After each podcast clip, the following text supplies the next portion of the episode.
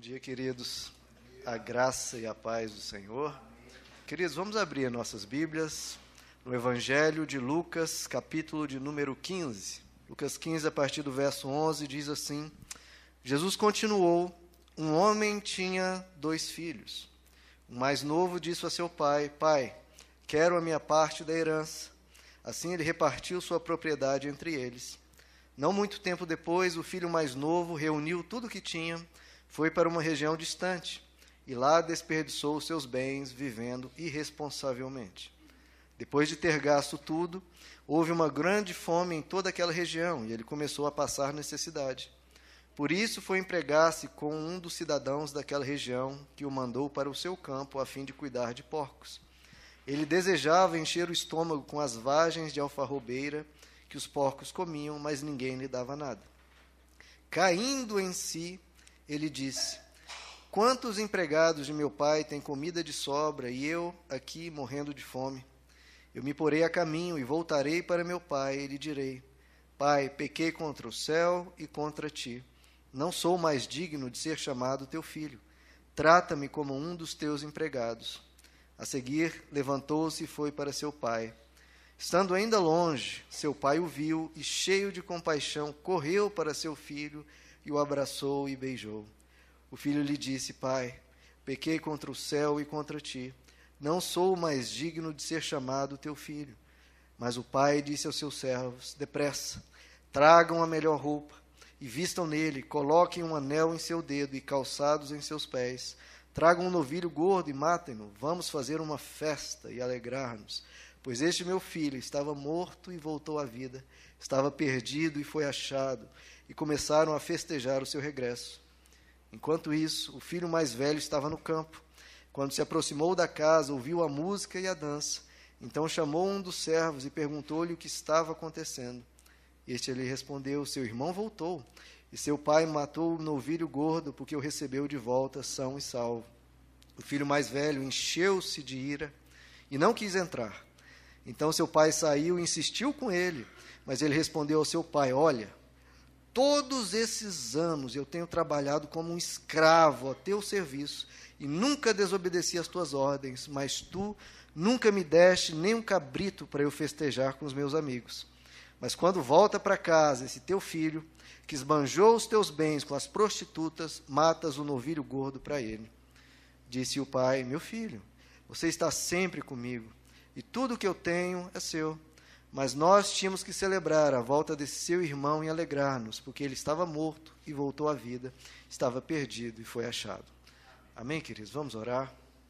Senhor Jesus, fala-nos nesta manhã, pela tua palavra, pelo mover do teu espírito, que cada um aqui, Senhor, possa receber de ti o ensino, a sabedoria, a orientação do Senhor para o viver, para crescer, para aprender mais de ti, para ser um filho conforme o teu coração, que te agrada, que passa tempo com o Pai, que vive com o Pai e que aprende do Pai a viver nessa terra. Pedimos, Senhor, que o Senhor, como Pai, se manifeste a nós como filhos, é o que te pedimos em nome de Jesus. Amém. Podeis assentar, amados?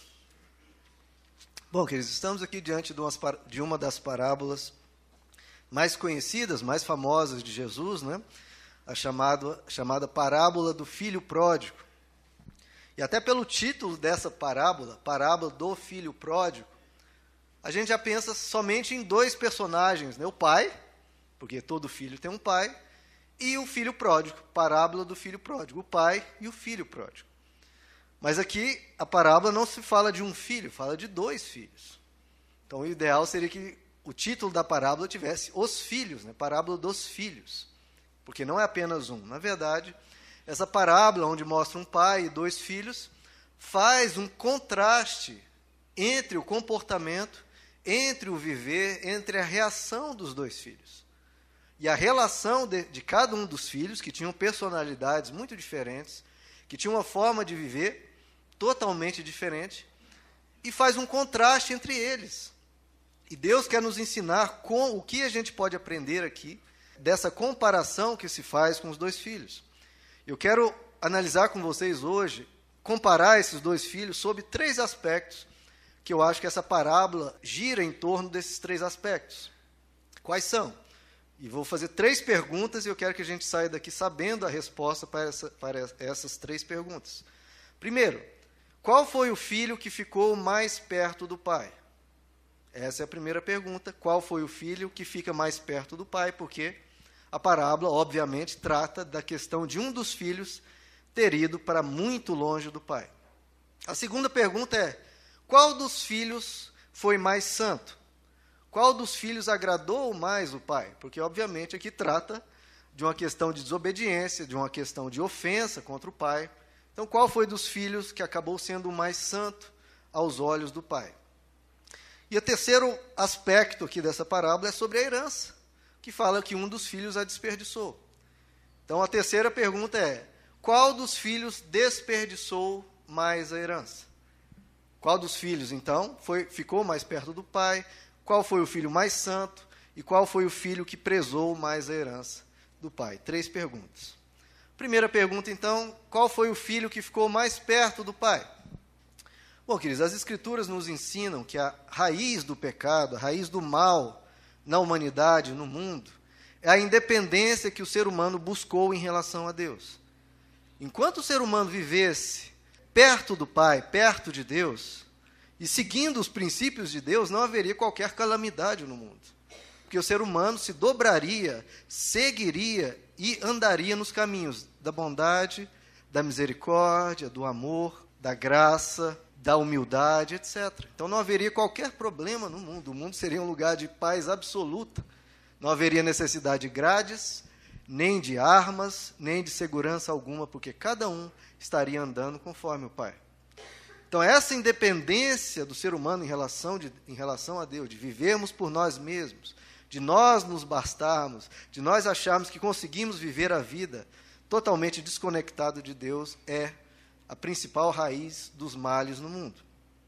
E essa independência é simbolizada aqui nessa parábola pela distância.